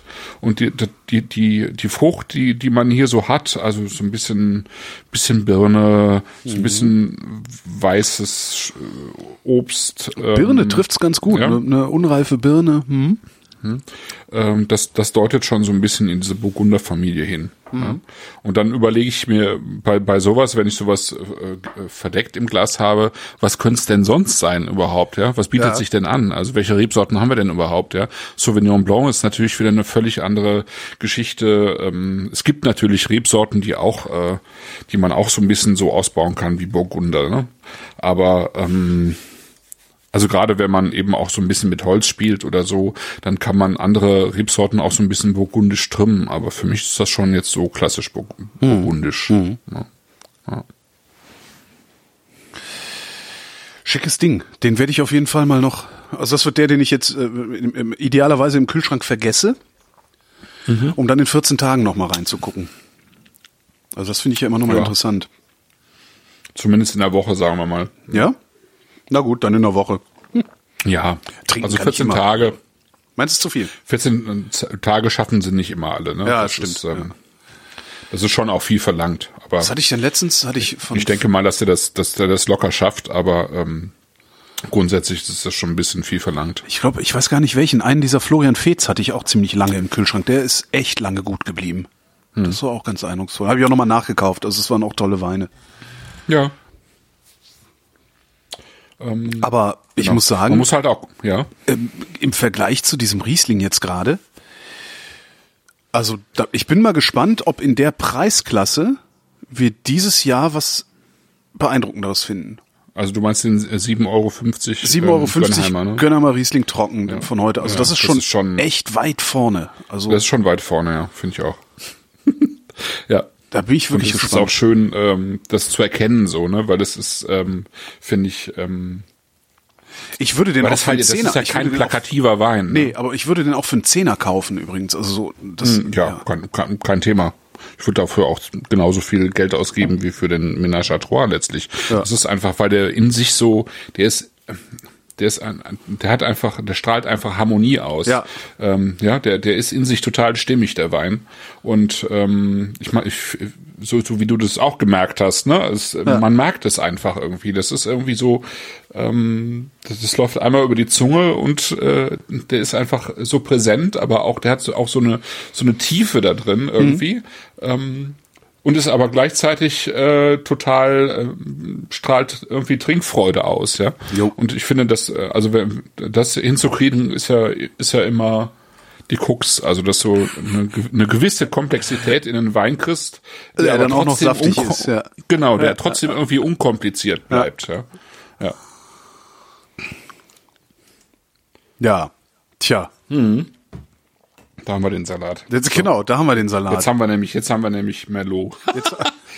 Also wenn hier jemand Merlot trinkt, fahre ich Mhm. sofort nach Hause. Der Genau. zweite Weinfilm ist das. Der zweite Weinfilm Sideways. Sideways, Ähm, genau. Wonach ja angeblich Prinzip in den USA der Merlot-Absatz tatsächlich äh, in die Knie Ja, nicht nur ist. angeblich. angeblich Ah, ja. Nicht nur angeblich. Also tatsächlich hat sich seit Sideways ähm, der Anbau von Merlot, ich glaube, also ich habe es nicht genau im Kopf, aber vielleicht um züm- 25 Prozent ähm, zugunsten des Pinot verschlechtert. Und das nur, weil eine fiktive Figur gesagt hat, Merlot ist schlimm. Ja, es hat irgendwie so ein bisschen anscheinend den Zeitgeist getroffen. Also Merlot kann ja auch wirklich ganz furchtbar schlimm sein. Ja, mein Gott, alles kann furchtbar schlimm sein. Ja, ja, ja, eben. Aber die äh, äh, Kalifornier haben ja auch die Tendenz, ähm, also ich rede jetzt nicht von den von den super High-Class-Weinen, aber selbst da auch. Äh, aber die Kalifornier haben die, äh, die Tendenz, ähm, Weine ja auch zu machen wie Coca-Cola. Das heißt, äh, extrem viel ähm, Zucker. Frucht irgendwie und Zucker, genau. Und Koffein. Genau. Ja, so in etwa, genau.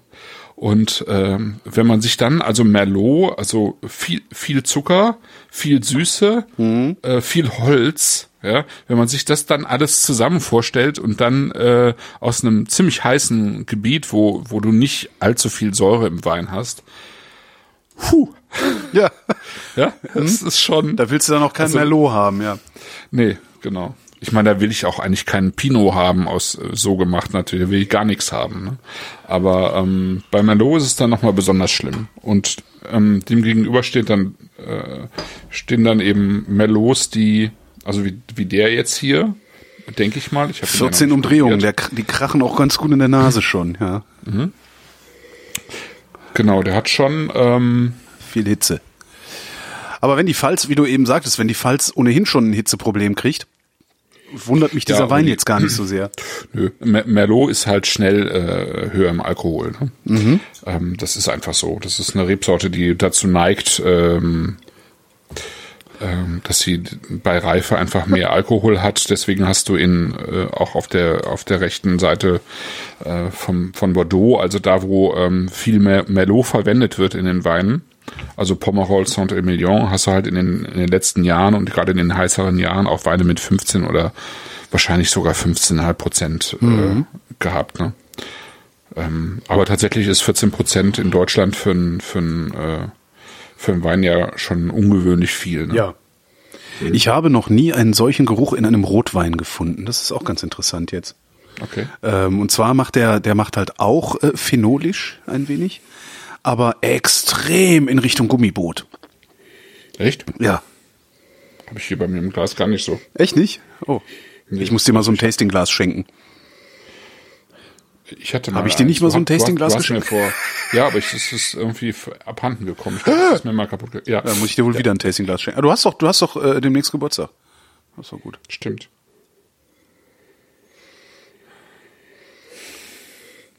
Ähm, jetzt von der Nase her würde ich sagen, auch das ist wieder ein Texturwein. Ja, es ist äh, von der Nase her, Also also Leder.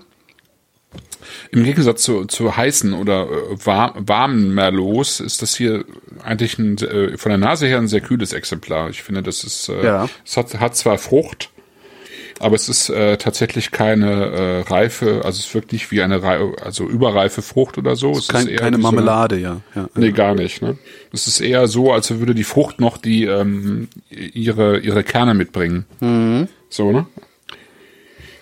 Und dazu eine, ähm, eine Schokolade, die aber eben auch nicht schmelzig ist, sondern auch eher ähm, in die in die ähm, bittere ähm, äh, bittere Richtung geht.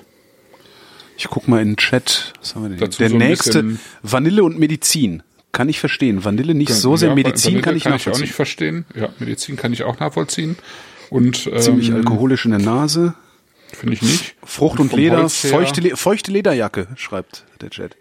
Okay. Ich weiß ja nicht, was ihr mit eurem Gummizeugs habt. Hier gibt's bei uns das. Nee, ich- ich Gibt's bei uns bei keinem Wein. Gummi. Mhm. Aber äh, Holz dann in, in der Form, als wäre ähm, als wäre der Wein über so ein Trocken, Trockenholz ähm, äh, gelaufen, ja. Und Mhm. Ja, nicht- nicht Karamellholz, die, ja. Nee, gar nicht, gar nicht. Gucken wir ähm, mal. Also da ist nicht Kokos drin, da ist nicht Vanille drin, meiner Meinung nach, Mhm. äh, sondern eher tatsächlich ein, ein trockenes Holz, was plötzlich angefeuchtet wird. Ne?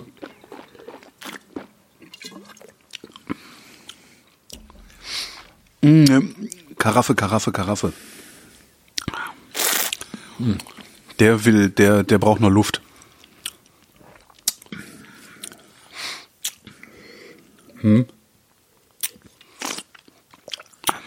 Sehr geil. aber noch zu. Also ich habe den, meiner ist jetzt seit mh, etwas über eine Stunde offen. Das reicht dem noch nicht. Hm, Nee, das reicht ihm noch nicht bestimmt. Also das reicht ihm noch lange nicht. Ja. Ich muss da immer an diesen äh, Valtoska denken, den wir mal aufgemacht haben. Damals 2004 war das.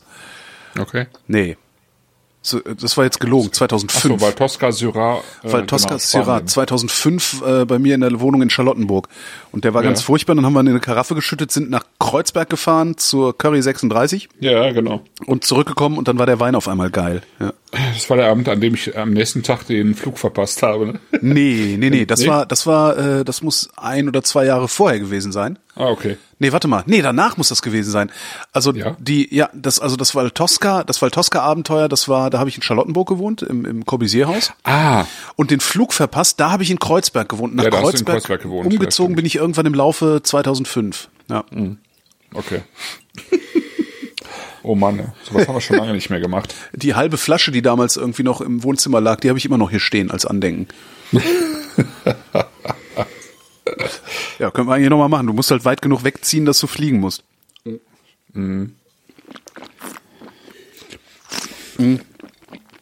Ich finde es super schön, weil das so ein, ähm, also ich mag, mag Merlot genau in dieser Richtung und so hatte ich das auch erwartet und so ist es auch. Es Das ist halt, ja, ja, es ist ähm, fein saftig, aber es ist super saftig. das ist ein Sommerwein. Ähm, ein Sommerwein mit 14 Prozent, das musst du auch erstmal bringen. Nee, finde ich jetzt gar nicht so Sommer. Äh, ja, Echt nicht? äh, nee, Doch. st- Doch, stimmt. Kein Bisschen Winter- gekühlt. Alter, bisschen ist- gekühlt zum Grillen.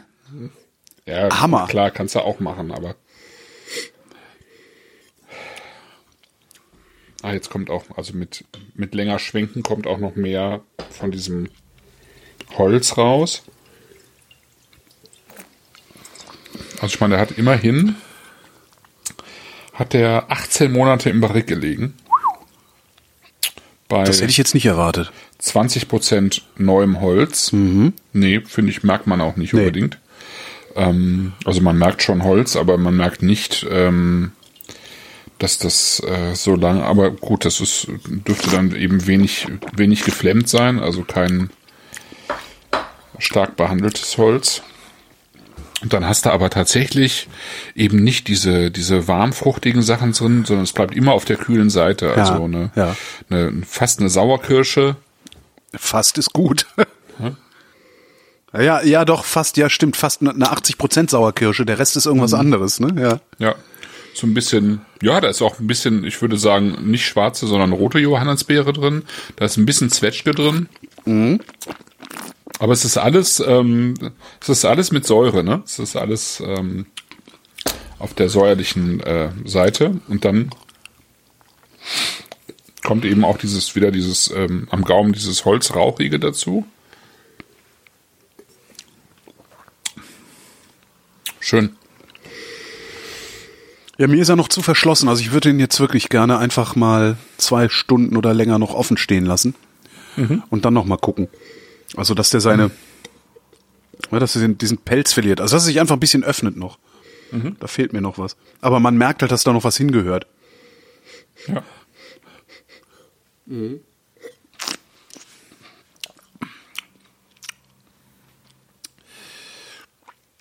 Aber erstaunlich, der Favorit bleibt der billigste. das ist echt erstaunlich.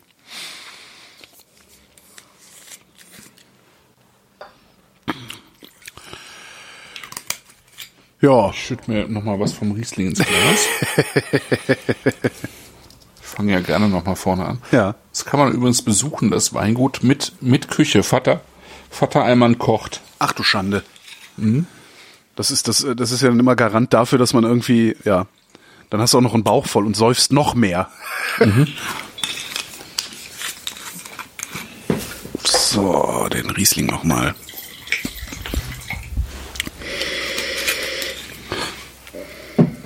Ist interessant, Ja. wie, wie der Riesling, aber wie viel, also jetzt nach dem Roten, also nach dem Merlot, wie viel Wärme der Riesling auf einmal mitbringt. Das finde ich schon faszinierend. Ich bin nur noch in der Nase, ne, im, im Moment. Kann ich gar nicht sagen. Also ich finde, er ist ähm, kernobstlastiger geworden. Da ist mehr Apfel drin.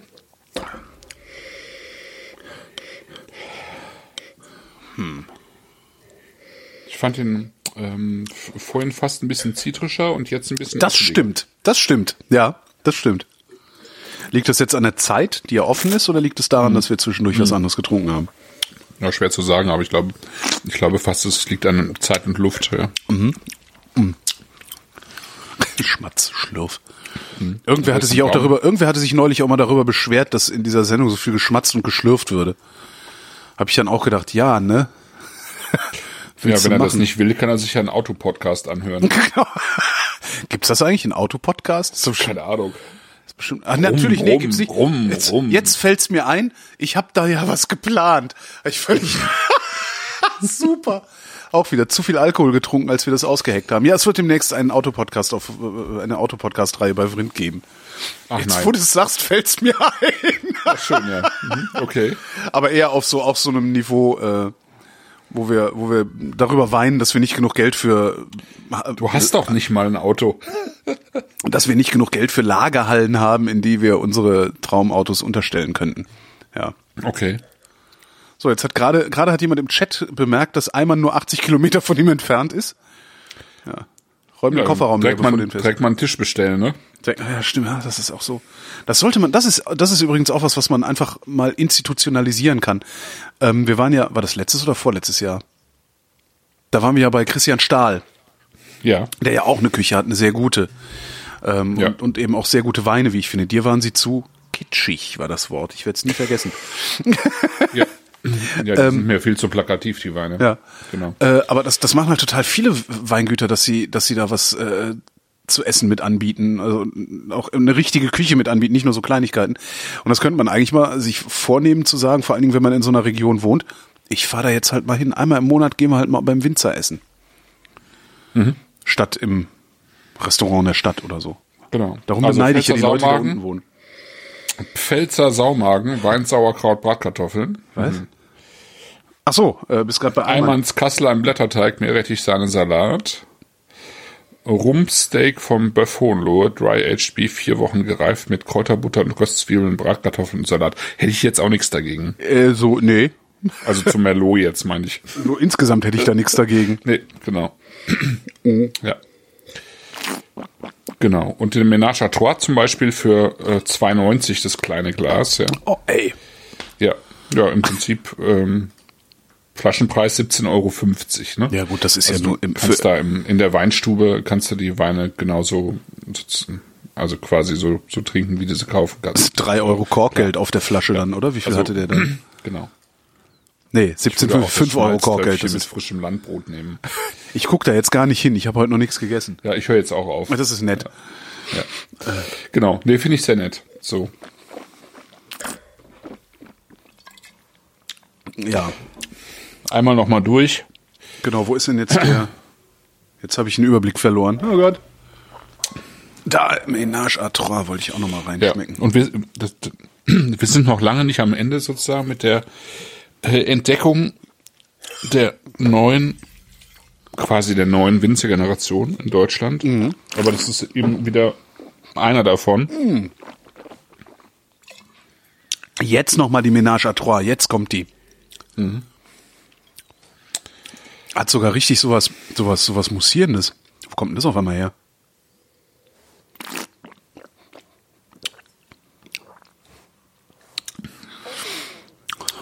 Ja, das ist einfach schön. Gute Arbeit, echt. Ja, und jetzt ist auch, also jetzt nach, nach jetzt nochmal dem Roten, dann den, den, den Riesling nochmal und jetzt nochmal die Ménage à Trois. Jetzt merke ich auch, wie viel Komplexität da drin ist. Also das hatte ich vorher gar nicht so. Mhm. Super.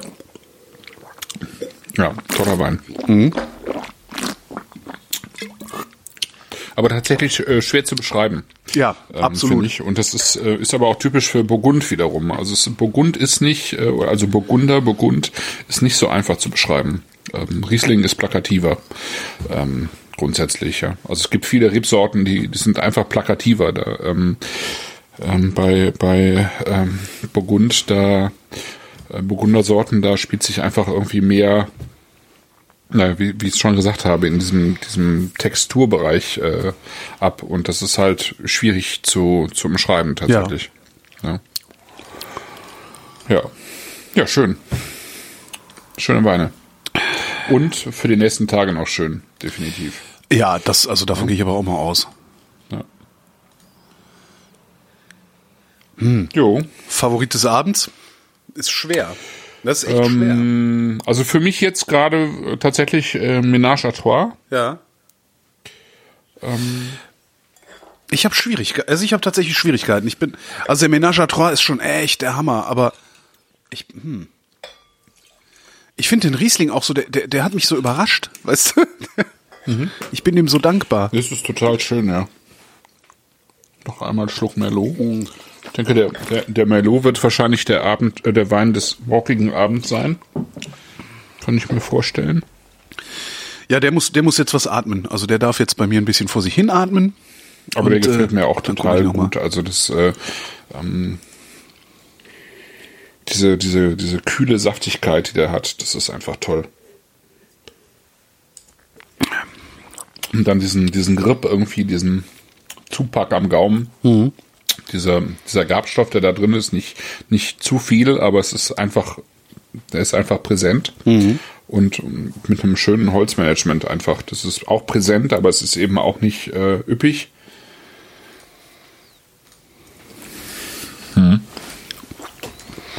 Kommt auch schon jetzt mehr. Ja. Wo ist er denn? Da ist er. Nee, doch. Wo ist mein Rotweinglas? Verdammt. ha. Ich verliere langsam die Fassung. Dabei habe ich fast Okay. ausschließlich gespuckt.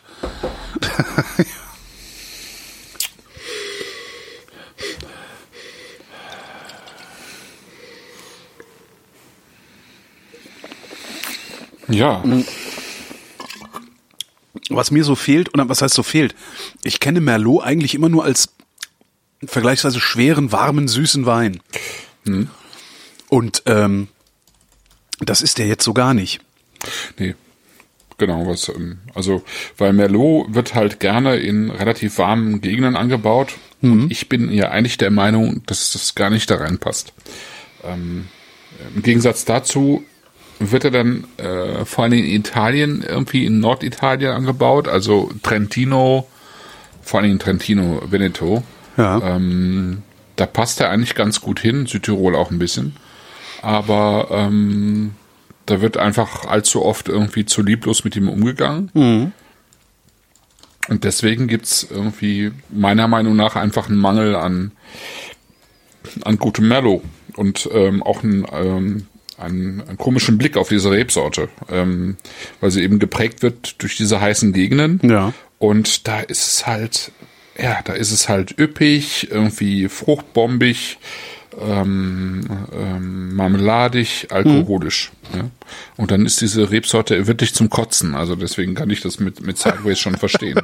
ähm, das mag ich überhaupt gar nicht trinken, weil das halt so ist, als würdest du dich irgendwie äh, durch so einen Rumpunsch äh, äh, oder einen Rumtopf arbeiten. Ja. Ja. Ähm, und, ähm, Obwohl so ein Rumtopf wäre jetzt auch noch mal geil irgendwie. Fällt mir gerade so auf.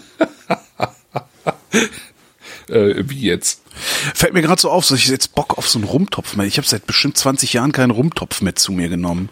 Ja, mach das mal. Ich Okay. glaube nicht, dass sich das noch wirklich flasht. Naja, gut, okay. Ja. Und äh, genau, deswegen ist äh, für mich irgendwie äh, ist es schwer, äh, irgendwie tatsächlich auch ein äh, Merlot irgendwie zu packen und zu sagen, das ist jetzt ein typischer Merlot. Also Ja. Wenn ich jetzt nicht sagen will, ein typischer Merlot ist halt so ein äh, so ein fettes Ding, ne? Ja, aber das kommt, also das hier kommt für mich äh, äh, schon äh, recht nah ran an, oder das ist für mich schon so eine Art von Merlot, die ich schon gerne trinken mag. Ja? Und äh, es geht auch in, also wir, wir hatten ja letztes Jahr von Van Naturel hatten wir mal Roche Audran äh, Ja. im ähm, da hatten wir nicht den Merlot dabei, aber die machen einen Merlot in an, an der Côte du Rhône, also das ist auch ziemlich heiß und die kriegen es da auch hin, einen, äh, einen fein saftigen, relativ kühlen, also zumindest frischen, säurebetonten Merlot zu machen. Also Es geht auch da.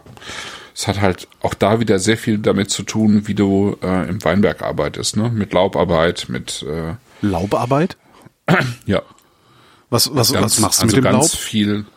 Ähm, du kannst äh, du kannst äh, sozusagen mit äh, mit mit dem Schneiden von Laub kannst ja so ein bisschen bestimmen, ob ähm, äh, die Trauben äh, direkt der Sonne ausgesetzt werden oder eben nicht. Ah, okay, so rum, verstehe. Und damit kannst du schon relativ viel äh, ähm, verändern. Also weil ein, ich sag mal jetzt so eine Merlot-Traube, die die ganze Zeit vom Blattwerk verdeckt ist, ähm, die hat natürlich, äh, also die wird natürlich äh, später völlig anders sein als eine, Klar, die die ganze ja. Zeit der Sonne ausgesetzt Ja. ist und eben total viel äh, letztlich Zucker anreichert. Ne? Mhm. Ja, das ist ähm, das ist ein, eines der wesentlichen Stellräder, würde ich sagen, im Weinberg, ja, wie du, wie du dein Laubmanagement machst. Du kannst ja, an sich kannst du dich schon entscheiden, wie du ähm, deine Rebstöcke erziehst. Es gibt ganz unterschiedliche Erziehungssysteme, also wie du, Montessori und so. ne? genau, Waldorf. Steiner, Steiner, genau. Waldorf, genau. Also, wenn du jetzt sozusagen Merlot nach Montessori erziehst, ja, dann sind die relativ, sind das relativ eigenständige Rebstöcke. Ja. Also ich habe jetzt zum Beispiel in, da in der Romagna, äh, da war eine Winzerin, die hat ihre Sangiovese im Albarello äh, erzogen. Das heißt äh, letztlich Einzelstockerziehung äh, wie so kleine Buschreben. Ja. Jeder, jeder, äh, jeder Rebstock einzeln, ähm, relativ niedrig, ähm, buschig. Ähm, das heißt, dann aber, also das hat zum einen den, so ein bisschen den Vorteil, dass die ähm, mehr Sonne, also sozusagen die, ähm, die Sonne von allen Seiten so ein bisschen besser abkriegen. Ähm, hatte aber den Nachteil, dass du äh, letztlich jeden äh, Rebstock sozusagen auf den Knien mehr oder weniger irgendwie bearbeiten musst und auch ähm, äh, ernten musst. Das ist also viel, viel mehr Arbeit. Bringt aber in der Ecke da irgendwie die besten Erträge. Ne? Und dann hast du, normalerweise hast du heutzutage eine, eine Erziehung der Rebstöcke an, ähm, ähm, also in Reihen, an äh, Drähten. Und auch da kannst du dir eben überlegen, ähm, da gibt's halt äh, unterschiedlichste Möglichkeiten, jetzt sozusagen die äh, Zweige zu biegen und an diesen Drähten äh, zu befestigen und sozusagen deinen Rebstock zu erziehen.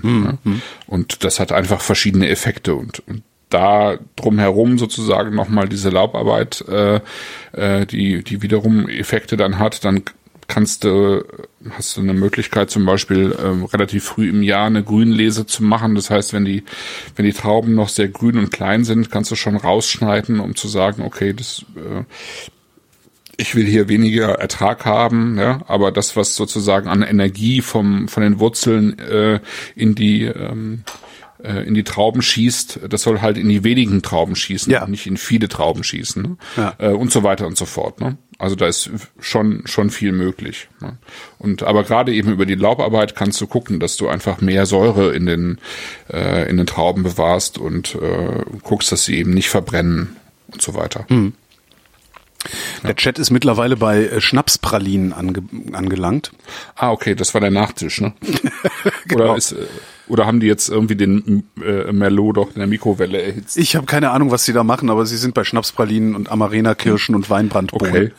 Ah, Das okay. ist doch dann eigentlich ein ganz guter Grund, äh, hier auch mal langsam zum Ende zu kommen, oder? Ja, ich kann auch was ankündigen, weil Ja, wir haben ja schon einen was an. Termin. Wir haben ja schon einen Termin für Februar. Äh, ja, aber Ja, aber. Ah, Okay. ja, aber der wackelt gerade. okay. Denn ähm, die Bayern Tourismus Marketing äh, führt die Hock die, den Hock die Her Podcast weiter. Okay. Äh, Schön. und es kann sein, bitte, Dankeschön. Glückwunsch.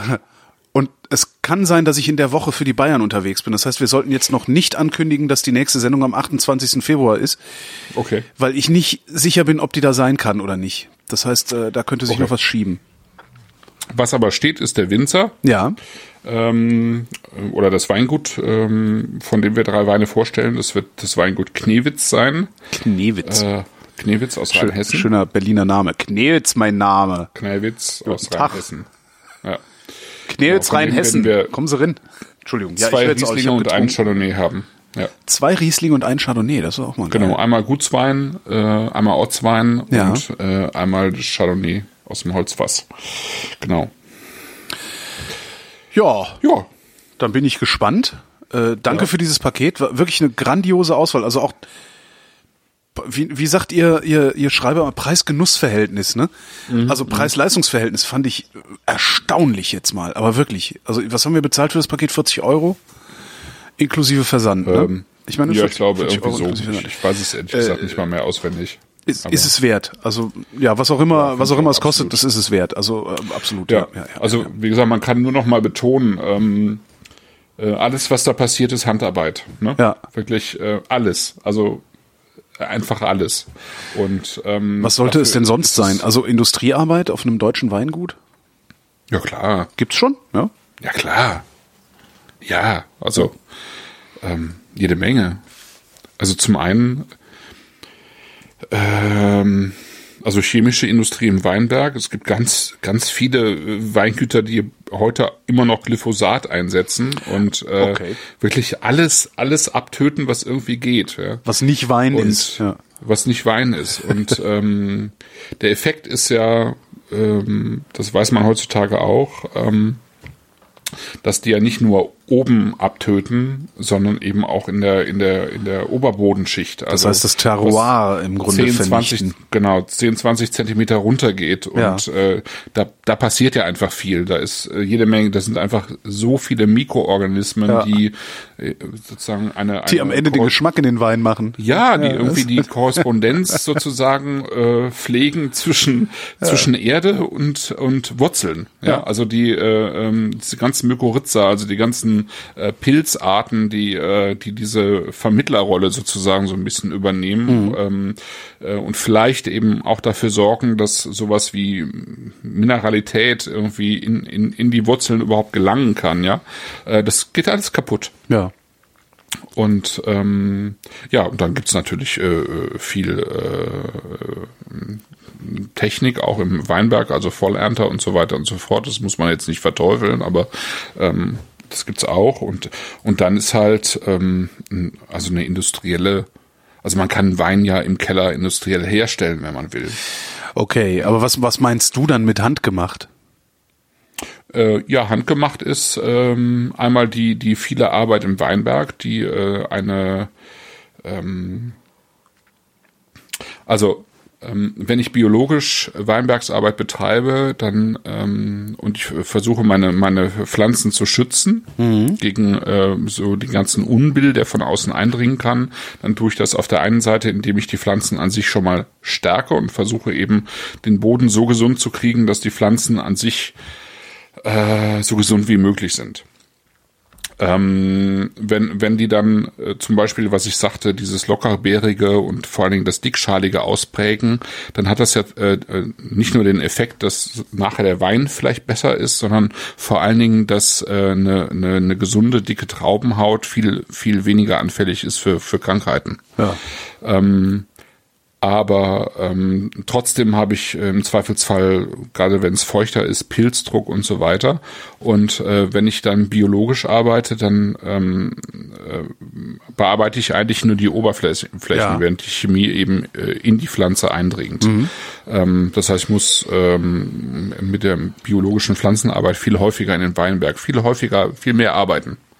Ne? Also hand, handwerklich arbeiten. Und im Keller ist äh, Handwerk ähm, würde ich sagen, einfach die ähm, das genauere Hingucken auf die die die Prozesse, ähm, die während während der Gärung vor allen Dingen passieren, ähm, die ich ähm, sehr genau beobachten muss, während ich, wenn ich mit äh, Enzymen, mit ähm, äh, Reinzuchthäfen und Ja. so weiter arbeite, also wenn ich mit einem mit, mit, mit mehr Technik äh, arbeite, äh, kann ich halt f- Kann viel sich besser zurücklehnen, äh, während der Wein vor sich hin gearbeitet wird. äh, ja, in gewissem Maße schon. Oder ich kann, kann halt irgendwas reinwerfen. Ähm, ich kann mehr schwefeln und so weiter, um, um äh, Moste, die möglicherweise ähm, problematisch werden, weil sie von irgendeiner Hefe infiziert sind, die da nicht rein soll, ähm, äh, Moste halt wieder klar kriege und, und neutral kriege, indem ich irgendwas reinwerfe.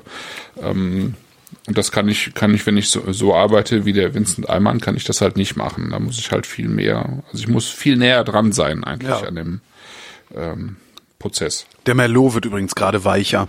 Ja, ne? Ja, der wird gerade Ja. weicher und pfeffriger, auch sehr schön. So während du erzähltest, habe ich da noch mal so ein bisschen dran rumgenuckelt. Stimmt. Pfeffriger. Sehr schön. Und Ah, äh, hier, hier auch nochmal, ne? Also ähm, einfach um, um das zu sagen, also ich bin ja auch kein Preisreiter, aber ich meine, der, der, der hat 18 Monate im Holzfass gelegen. Das ist ein handwerklich produzierter Wein äh, von, von hoher Qualität und der Wein kostet 14,90 Euro die Flasche. Ja, kannst du nicht meckern. Ja, Kannst du nicht meckern. ja dann wollen wir auch nicht meckern. Nö, tun wir auch nicht. Nee. Genau. Jetzt zwitschern wir uns So ein, ist es. Und gehen ins Bett. Wie es sich Genau. gehört. Äh, das waren die Flaschen für Januar 2018. Ähm, die nächste Sendung ist möglicherweise, was haben wir gesagt? ähm, ja, ja, 28. Februar. 28. Die nächste Sendung ist möglicherweise am 28. Februar 2018. Es ist aber noch lange nicht sicher, weil ich, wie gesagt, nicht weiß, ob ich tatsächlich an dem Abend Zeit habe, eine Live-Sendung zu machen. Ähm, falls nicht, ihr werdet es merken. Die Ankündigung gibt's äh, garantiert auf originalverkorkt.de und häufiger auch auf vrind.de. Das ist die Seite, über die dieser Podcast ausgeliefert. Christoph, vielen Dank. Ja, danke dir, Holger. Bis Und dann. euch danken wir für die Aufmerksamkeit. Oh ja.